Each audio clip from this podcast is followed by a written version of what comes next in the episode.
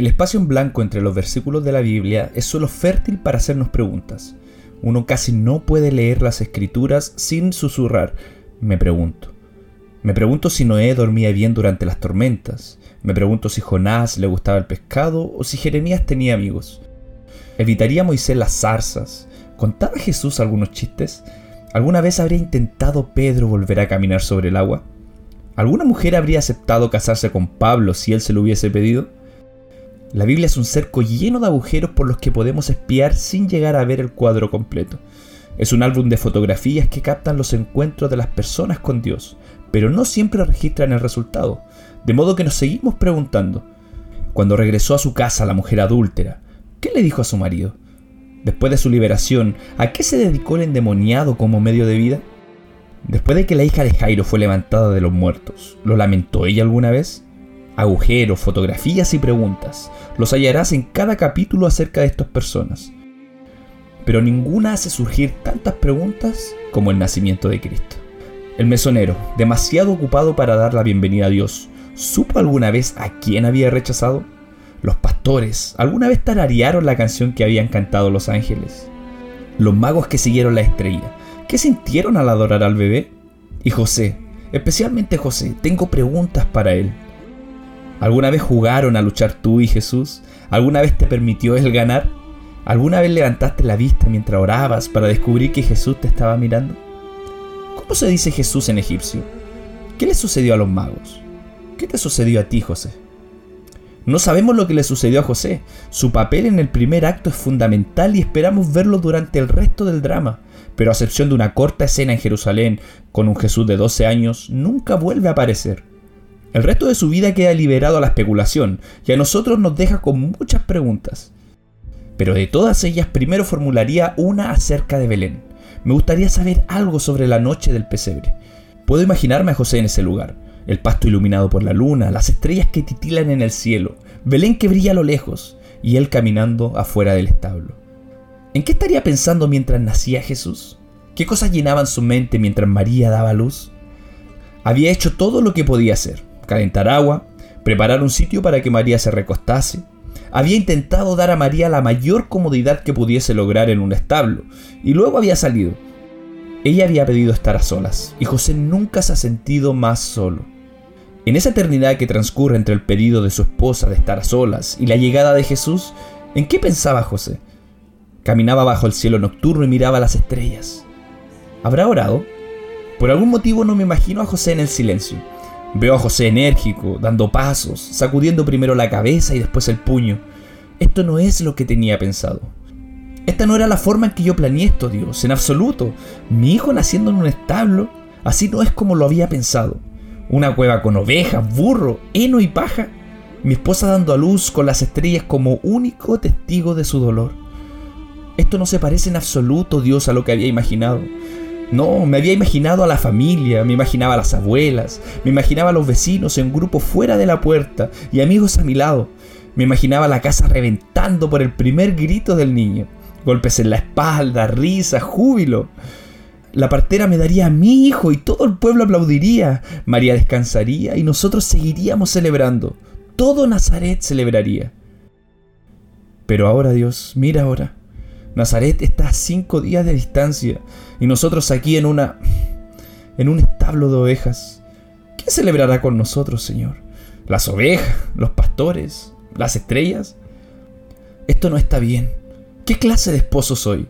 No he provisto una partera para que asista a mi esposa, ni una cama para que descanse su cabeza. Su almohada es una manta de mi burro. Mi casa para ella es un cobertizo de heno y paja.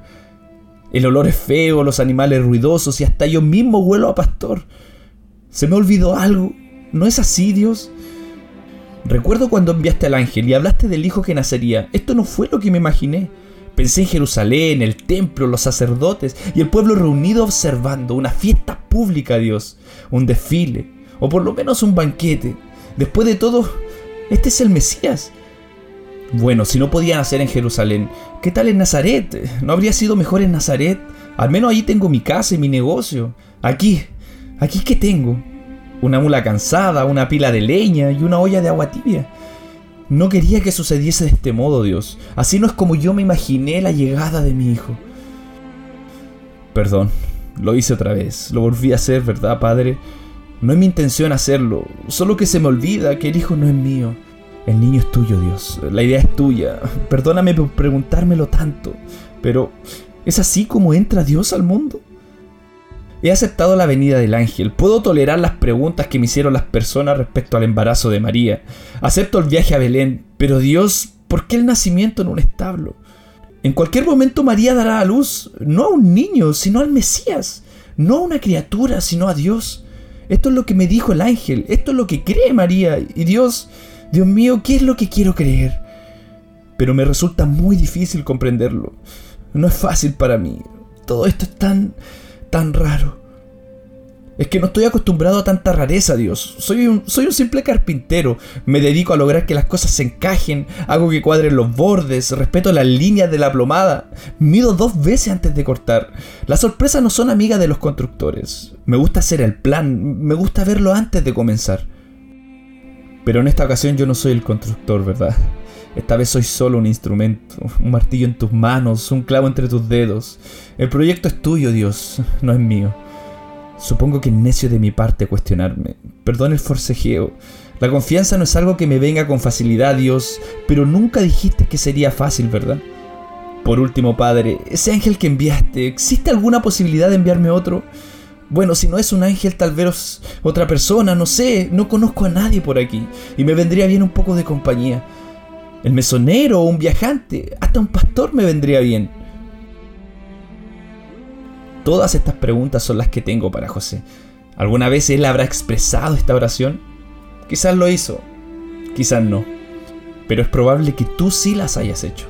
Sí, atrapado entre lo que dice Dios y lo que te parece lógico a ti. Has hecho lo que Él te dijo que hicieras para luego cuestionarte si realmente fue Él quien te habló. Has elevado tu vista a un cielo oscurecido por la duda y has preguntado lo que preguntó José. Has preguntado si sigues estando en el camino correcto. Has preguntado si se suponía que girases a la izquierda cuando lo hiciste hacia la derecha. Y has preguntado si existe algún plan que apoye este proyecto. Las cosas no han resultado de la manera que pensabas. Cada uno de nosotros conoce la sensación que produce buscar la luz en la noche. No del lado de afuera de un establo como José, sino tal vez afuera de una sala de emergencia, en la grava al costado del camino, en el césped bien cuidado de un cementerio. Hemos formulado nuestras preguntas, hemos cuestionado el plan de Dios y nos hemos preguntado por qué Dios obra de la manera que lo hace. El cielo de Belén no es el primero en escuchar las plegarias de un peregrino confundido. Si estás expresando las mismas preguntas que José formuló, permíteme que te inste a hacer lo que él hizo. Obedece. Eso fue lo que hizo. Obedeció cuando lo llamó el ángel, también cuando María le explicó, obedeció a Dios cuando Él lo mandó. Él fue obediente a Dios. Y sí, fue obediente mientras el cielo brillaba, pero también fue obediente cuando el cielo estaba más oscuro. No permitió que su confusión alterara su obediencia. No lo sabía todo, pero hizo lo que sabía. Cerró su negocio, empacó a su familia y se fue a otro país. ¿Por qué? Porque eso fue lo que Dios le pidió. Y tú, al igual que José, no puedes ver el cuadro completo. De la misma manera que José, tu tarea es ver que Jesús adentre una parte de tu mundo. Y al igual que él, puedes escoger obedecer o desobedecer. Pero por haber obedecido José, Dios lo usó para cambiar el mundo. ¿Puede hacer lo mismo Dios contigo? Aún hoy en día Dios busca hombres como José, hombres y mujeres que crean que Dios no ha terminado su obra en este mundo, gente común que sirva a un Dios poco común. ¿Quiénes son estos tipos de personas? Y no, el cielo de Belén no fue el primero en escuchar las plegarias de un corazón sincero, ni el último, y posiblemente Dios no respondió todas las preguntas de José, pero contestó la más importante. Dios, ¿aún estás conmigo?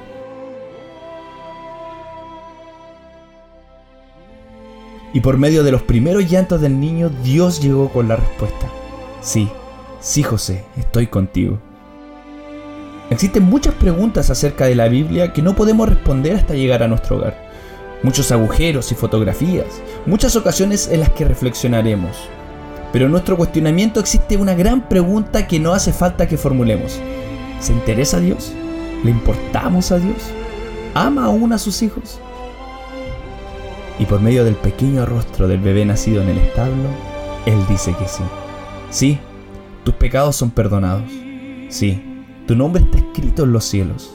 Sí, la muerte ha sido derrotada. Y sí, Dios ha entrado a este mundo. Emanuel, Dios con nosotros.